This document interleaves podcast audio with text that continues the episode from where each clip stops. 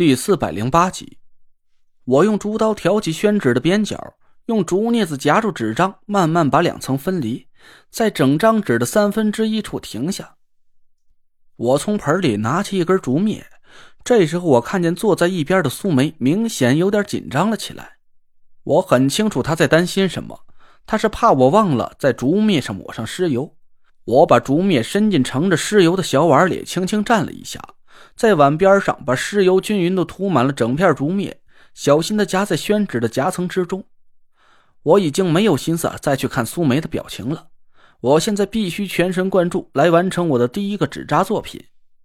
宣纸轻轻合上，边角都没有歪斜的瑕疵。我拿起熨斗，轻轻地按压了几下，两秒。我清楚地记得苏梅的叮嘱：时间短了，纸张不能完全密合。时间久了，宣纸会被烫糊。熨斗离开宣纸的时候，我轻轻松了口气，完美。我心里有点小激动，拿着竹刀的手又忍不住轻轻颤抖了起来。我赶紧深呼吸了几口，看着苏梅笑了笑。苏梅好像没打算理我，她脸上没有任何表情，只是静静的坐在一旁，一声不吭。我能清楚的看到她的眼神。苏梅虽然假装没看我。但他的眼睛里还是忍不住露出了一丝笑意。调整了一下心情，我又拿起竹刀，轻轻地挑开了宣纸的另一个角。第二根竹篾也顺利地抹匀了尸油，夹在宣纸的夹层里。熨斗轻轻地在纸上按压了几下，整张宣纸都变得平整雪白。我小心翼翼地提着宣纸的两边，把纸张翻转过来，铺平后重新加水蘸湿，挤掉气泡，挑开边角。最后一根竹篾也完美的放进了夹层里。我提着夹好了三根竹篾的宣纸，咧开了嘴，这才发现我浑身上下都被汗水给浸透了，豆大的汗珠顺着我的额头和脸颊像瀑布一样淌了下来。我赶紧放下宣纸，擦干了汗水，静静的坐下，调整了一下心情，这才重新把宣纸拿在了手里。我的动作做得非常慢。每一个细节都反复回想两三遍，直到我十分确定这种操作是正确的，我这才开始动手。一个胖乎乎的纸扎小人慢慢的在我手里成型，腿脚、身体、胳膊、脑袋，也不知道时间到底过了多久。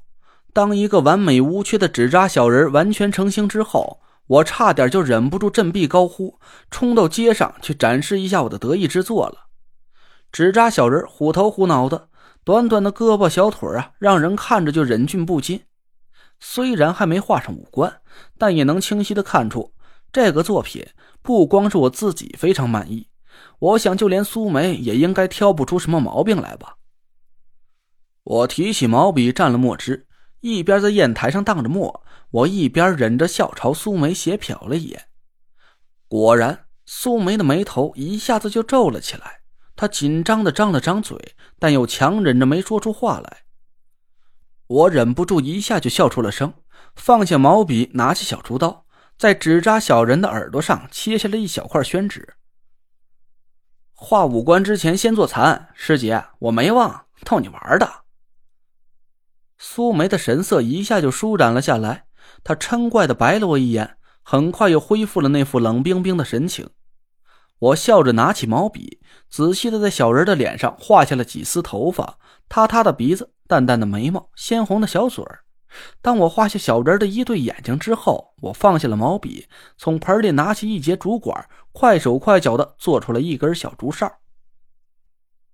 我对着竹哨轻轻一吹，竹哨发出了清脆的响声。我长长的吐出一口气，心里的一块大石头顿时就落了地。师姐。这算是完成了吧？你看看怎么样？一个完整的作品出现在我的面前，我仔细的围着纸扎小人绕了几圈，忍不住乐的是咧着嘴，一个劲儿的傻笑。我真的没想到，万万没想到，我和田慧文互换了命格之后，我竟然有了这么高超的纸扎天赋。整个小人是栩栩如生，我感觉这简直就是一个活生生的胖娃娃坐在我面前。正在瞪着乌溜溜的大眼珠子，好奇的看着我。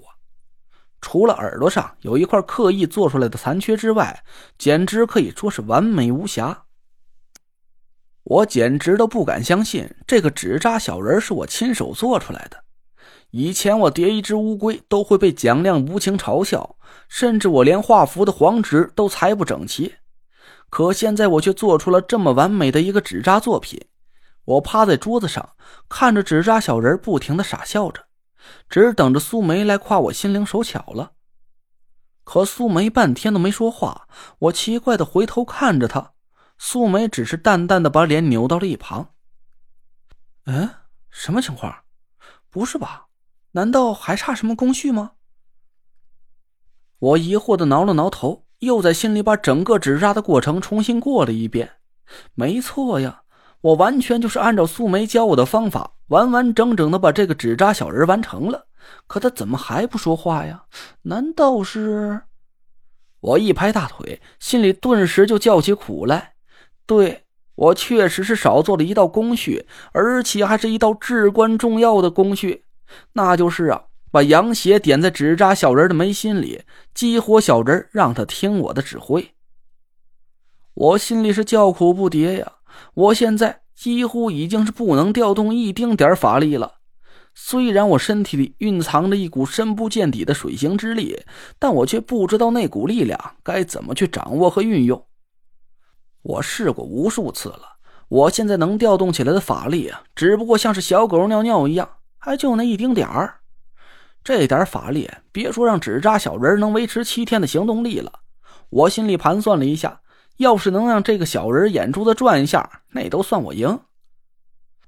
但我又不敢再用老君鼎去催动那股神秘的法力了。我一想起上次我在梦境中看到那一幕恐怖的场景，就忍不住汗毛倒竖，我是尿意盈然呢。而且我都不知道我上次到底是不是在做梦。要是当时田慧文不及时把我叫醒，我真的认为自己会死在那个恐怖的场景之中，永远也没有机会醒过来了。我偷眼看了看苏梅，她脸上虽然没什么表情，但她的眼神里……蒙着一层淡淡的水汽，眼神里满是热切的神色。我很清楚他的想法。自从他父亲横死在郑玄手中之后，他等这一天已经等得太久太久了。江南纸扎一派重振当年的辉煌，成为整个风水界中赫赫有名的顶尖门派，似乎已经是指日可待了。我叹了口气。无奈的拿起了小刀，对准了食指指尖儿